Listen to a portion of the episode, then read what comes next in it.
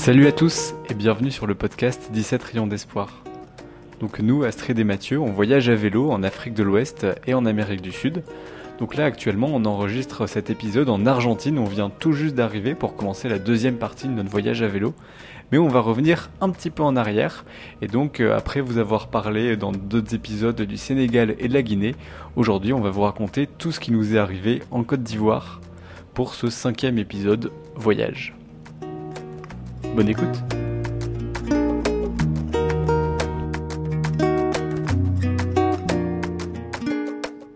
Pour vous redonner un petit peu le contexte, donc là on est, euh, à la frontière avec la Côte d'Ivoire, on est en janvier 2023, euh, on vient de passer un mois très intense en Guinée et donc on se prépare à passer la frontière.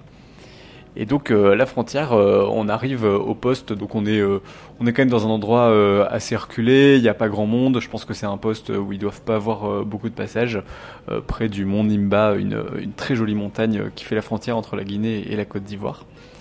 Et donc à, ce poste, on est accueilli par un douanier, par, un, policier très sérieux qui contrôle très sérieusement nos papiers, nos passeports. Et d'un coup, il commence à s'inquiéter. Et il me demande mais monsieur, euh, à vélo, comment vous faites avec votre matériel entre les jambes? Mais ça vous, ça vous abîme pas, ça vous dérange pas, mais comment vous faites?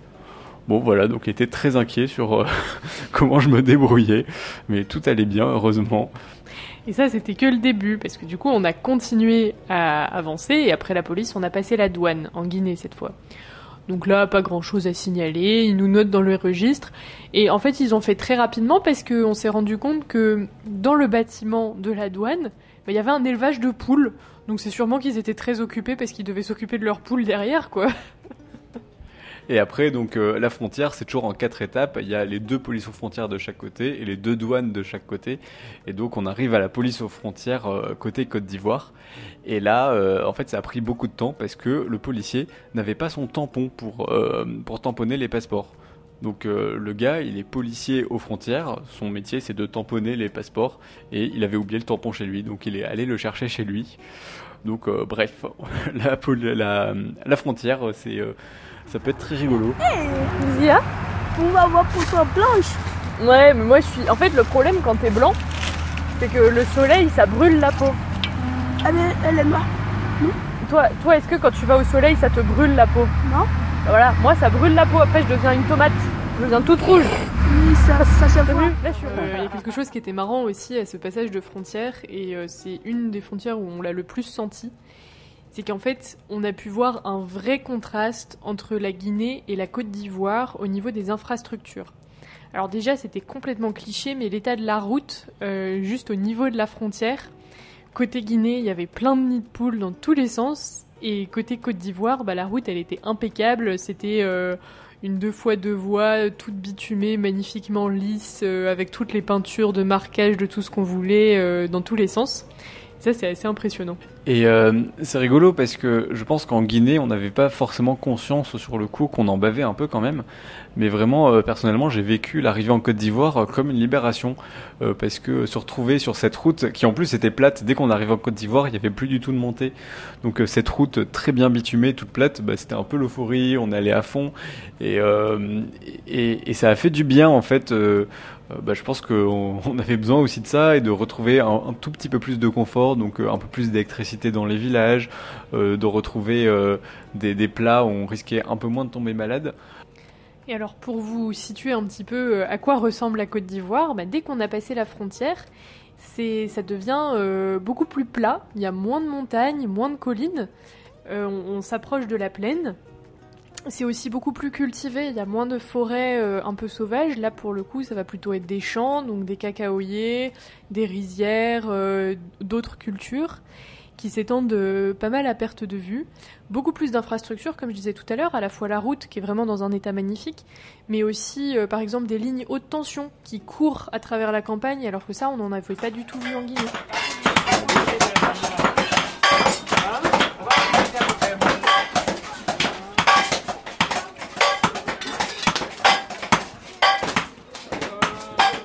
En arrivant en Côte d'Ivoire, on a d'abord commencé par euh, arriver dans la grande ville de Mans. Et là, c'était très chouette parce qu'on a eu la chance de pouvoir faire une visite avec un guide. Alors déjà, il nous a fait visiter la ville, il nous a présenté des métiers traditionnels, mais surtout, il a pu nous emmener un peu plus dans le nord du pays pour assister à une démonstration de danse traditionnelle avec un masque. Alors, qu'est-ce que c'est qu'un masque? Euh, C'est quelque chose de très particulier, on n'a pas du tout l'habitude de ça en France. C'est un une espèce d'esprit de la forêt qui sort occasionnellement euh, sous forme de masque. Alors en fait, nous, ce qu'on voit, c'est quelqu'un qui est costumé avec euh, un costume très particulier. Là, en l'occurrence, c'était un masque coq, un masque échassier. Donc en fait, c'est quelqu'un qui est monté sur des échasses assez hautes, euh, le visage complètement recouvert, un habit avec plein de franges de toutes les couleurs, des pompons, euh, un grand chapeau pareil avec euh, plein de franges de toutes les couleurs. Et, ce masque danse en tournant sur lui-même à toute vitesse. Et, et, nous, on a assisté à ça en fait, on a assisté à sa danse. Et ce masque, en fait, bah, même si nous on voit quelqu'un, c'est quand même considéré comme une, sorte de divinité. Euh, donc c'est quelque chose dont on n'a vraiment pas l'habitude en France. mais pour nous, c'était un spectacle incroyable parce qu'il y avait vraiment bah, tout le village qui était là pour, pour, pour danser, pour chanter et accompagner ce masque qui faisait sa démonstration. Et ensuite, le masque retombe dans la forêt, toujours sur ses échasses. Euh, accompagné par euh, les femmes qui, euh, qui tapent dans les mains, qui chantent.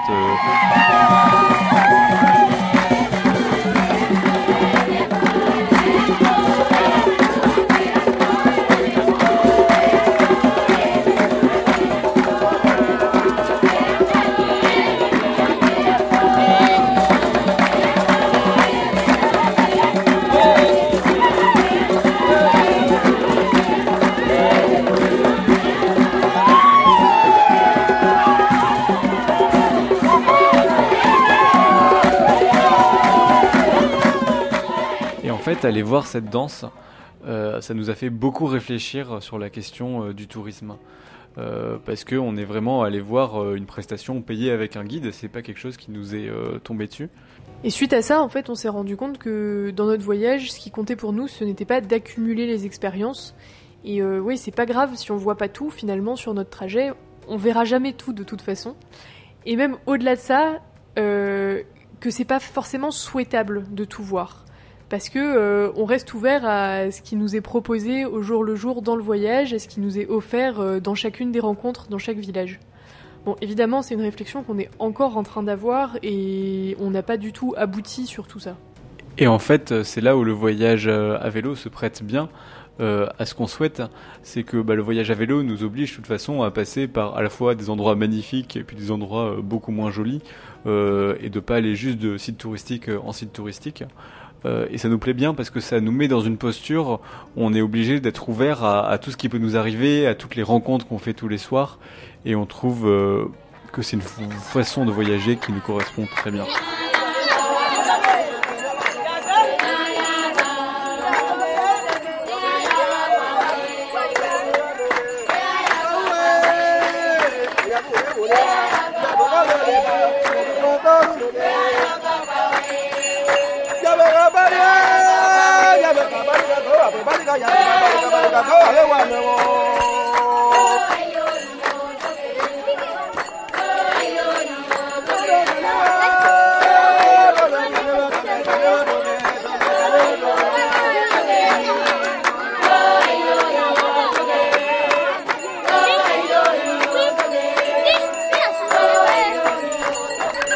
La Côte d'Ivoire, c'est un pays qui pour nous aura été marqué par de très belles rencontres. Alors il y en a eu beaucoup. Nous, on va vous en, raconter deux en particulier. Euh, une des rencontres, moi, qui m'a beaucoup marqué, c'est celle de Lézin. Lézin, c'est un monsieur qu'on a rencontré à la sortie de la messe un dimanche. Euh, voilà, nous on nos vélos, on était prêts à reprendre la route. Et, euh, et, en fait, Lézin nous voit, il vient nous voir, il nous aborde et nous demande qui on est, d'où on vient. Et en fait, il avait fait ses études en France et il était revenu vivre en Côte d'Ivoire. Et euh, il avait ouvert son entreprise, etc. Et en nous voyant, il a dit bah super, euh, j'espère que vous allez bien, génial, vous allez à Abidjan. Et bah si vous passez à Abidjan, voici ma carte, n'hésitez pas à m'appeler et je pourrais vous héberger. Alors nous, on prend sa carte, on fait bon, d'accord, très bien. Le temps passe, une semaine, une deuxième, et euh, bah voilà, ça y est, on est à Abidjan. Donc on l'appelle, on lui demande si on peut peut-être le rencontrer, et super sympa, il accepte de nous héberger même pour deux nuits. Et euh, donc lui et sa femme, Marie-Hélène, vont nous héberger pendant ces deux nuits à Abidjan et nous recevoir euh, comme des rois avec euh, des croissants pur beurre français, une chambre rien que pour nous avec la salle de bain, etc. Vraiment, c'était le grand luxe. Ils nous ont aidés à, mettre nos vélos dans le bus parce que c'était le moment où on prenait les transports. On y reviendra. Mais vraiment euh, une rencontre magnifique et, des très belles discussions avec eux sur la France, sur les études, sur la Côte d'Ivoire et le président actuel. Nous, ça nous a beaucoup beaucoup apporté. Et moi, une rencontre qui m'a beaucoup marqué, euh, pour le coup, c'était dans un tout petit village euh, en Côte d'Ivoire qui s'appelait Jamalakro. Et à Jamalakro, euh, on a été accueillis par euh, un, vieux chef de village. Euh, Il avait un, style particulier, il avait un grand chapeau de cow-boy. Et on a passé toute la soirée à discuter avec lui. Euh, parce que euh, ce, chef de village était très très très cultivé et parlait très bien français. Donc il connaissait tout de l'actualité en France, à l'étranger, en Europe euh, et dans son pays en Afrique de l'Ouest. Et vraiment, il nous a appris plein de choses. Il a été super sympa avec nous et ça nous a fait du bien en fait de passer la soirée à discuter avec lui parce que c'est quand même pas rare dans les villages qu'on tombe sur des personnes qui parlent pas très bien français. Donc on arrive à se faire comprendre, mais c'est pas là où on a les plus grandes discussions. Et euh, une petite anecdote, c'est que le lendemain, en repartant, euh, on, dit au revoir, et puis on voit euh, ce, chef de village qui attrape une, poule qu'il a dans son poulailler, et, qui s'approche de nous et nous donne la poule, vivante, hein. Et en fait, il voulait qu'on l'accroche à l'arrière de notre vélo pour la manger plus tard, quoi. Donc euh, nous, ça nous a bien fait rire, on était un peu gênés aussi, euh, mais donc on, on a gentiment refusé euh, parce qu'on n'aurait pas trop su euh, quoi en faire, mais c'est une attention qui nous a quand même beaucoup touchés.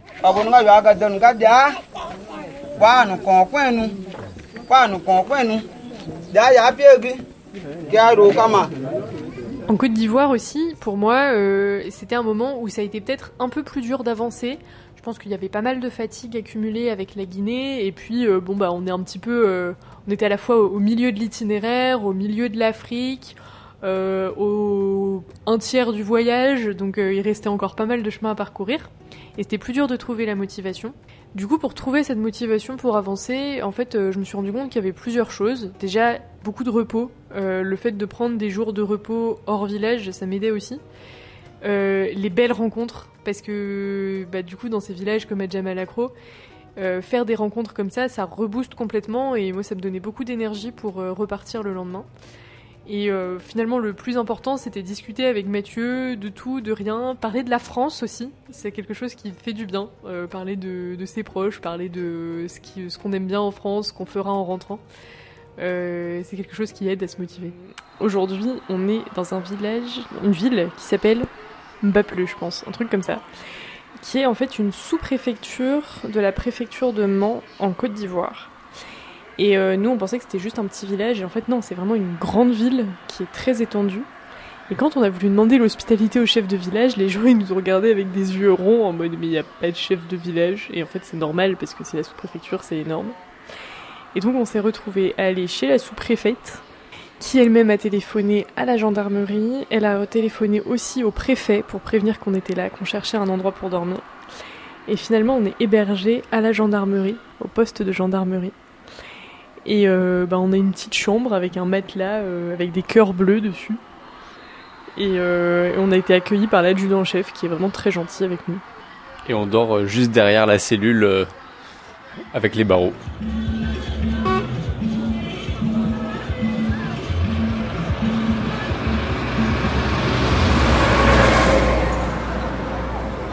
Après la ville de Mans, on a roulé plein est vers euh, Yamoussoukro, qui est la capitale de la Côte d'Ivoire.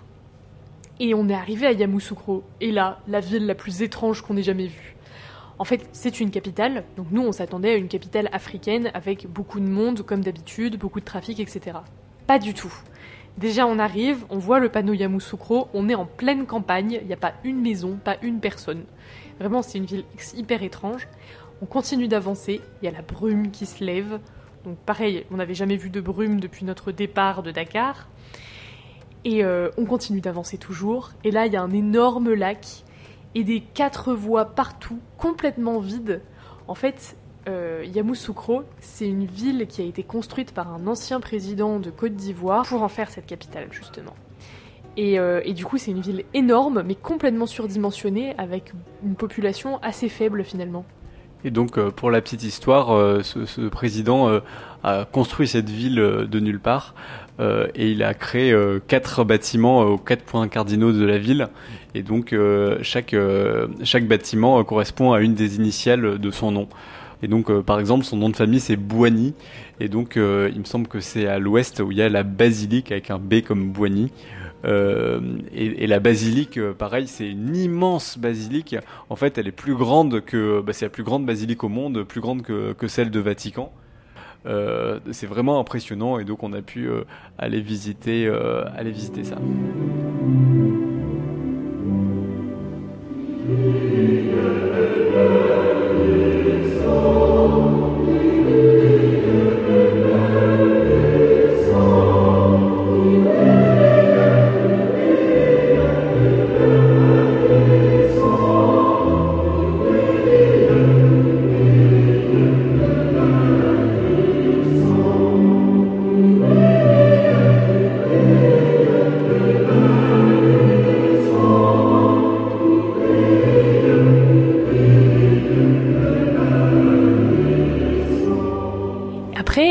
Passé, c'est qu'une fois arrivé à Yamoussoukro, euh, il a fallu qu'on prenne un bus pour continuer notre chemin. Alors pourquoi? C'est parce qu'en fait, on avait été un petit peu ambitieux sur notre euh, capacité à rouler. On s'est rendu compte qu'on était quand même des petits rouleurs. Euh, on roule entre 40 et 50 km par jour au maximum. Et, la tante de Mathieu nous attendait au Togo. Enfin, on, allait la retrouver un peu plus tard, mais finalement, on n'avait pas le temps d'aller de Yamoussoukro jusqu'au Togo dans les temps. Donc, bus. Et alors, bus avec les vélos plus toutes les sacoches, c'était pas simple, mais heureusement, euh, en Afrique de l'Ouest, quand les gens voyagent, ils voyagent toujours avec beaucoup, beaucoup, beaucoup de bagages. Donc finalement, nous, avec nos vélos et toutes nos sacoches, euh, on était normaux, quoi. Et donc on a pris deux bus, un bus pour aller de Yamoussoukro, la capitale de la Côte d'Ivoire, à Abidjan, toujours en Côte d'Ivoire, et c'est là on a été hébergé par le fameux Lézin. Et ensuite un deuxième bus pour aller de, euh, de Abidjan à Accra, la capitale du Ghana. Et là, ce deuxième bus, ça a été toute une histoire. Euh, en fait, ce qui se passe, c'est qu'on avait réservé les billets euh, la veille à Abidjan. On, on avait bien demandé si c'était possible de mettre les vélos à l'intérieur. On nous avait dit qu'il n'y aurait pas de souci. Et le lendemain, on arrive pour prendre le bus et évidemment, on nous dit que les vélos, c'est complètement impossible. Alors là, on a tout tenté, on a supplié, on a, on a un peu crié en menaçant et euh, en disant que dans ce cas-là, il faudrait, il fallait nous, euh, rembourser euh, l'hôtel qu'on avait pris euh, pour l'arrivée à Accra. Euh, on a, on a fait des concessions en disant qu'on était prêt à signer un document euh, comme quoi euh, on acceptait que c'était pas grave si les vélos étaient abîmés dans le bus. Bref, on a tout tenté. Finalement, ça a marché. Euh, mais bon, on s'est retrouvé avec nos deux vélos euh, allongés au fond de la cale, euh, au fond de la soute, pas du tout démontés, euh, avec des, kilos et des kilos de bagages dessus. Donc euh, ils ont miraculeusement survécu, mais euh, on n'était pas très serein là-dessus.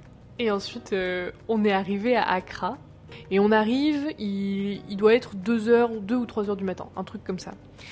Donc nous, on descend, on a la tête euh, complètement dans le brouillard, on n'en peut plus. On remonte un peu nos vélos, on remet les sacoches dessus, on s'apprête à partir pour pédaler euh, sur 500 mètres pour aller jusqu'à notre hôtel qu'on avait réservé. Et là, il y a le monsieur de la sécurité de la gare routière qui vient nous voir et qui nous dit non, je vous en supplie, je vous en supplie, ne partez pas, vous allez vous faire agresser, vous allez mourir, c'est super dangereux par ici, restez à la gare routière jusqu'au matin. Alors là, nous, on n'en pouvait plus, on était super fatigués. Mais bon, on a fait comme il nous a dit, on a dormi à la gare routière, et à 5h du matin, le monsieur de la sécurité vient nous taper sur l'épaule en Wake up! Wake up! It is 5 am! You can go! Un bon souvenir! On était vraiment fouf! En PLS total. Et donc on s'est retrouvé euh, à quitter la gare routière à 5h du matin. Donc évidemment c'était trop tard pour aller à l'hôtel, mais, euh, mais du coup on en a cherché un autre. Et en fait tous les hôtels étaient pris parce qu'il y avait une, grande conférence évangélique a priori euh, à cet endroit-là. Et donc on s'est retrouvé à pédaler à 5h du matin dans cette capitale qu'on connaissait pas, à passer d'hôtel en hôtel pour chercher un endroit où dormir. Ça on s'en souviendra longtemps.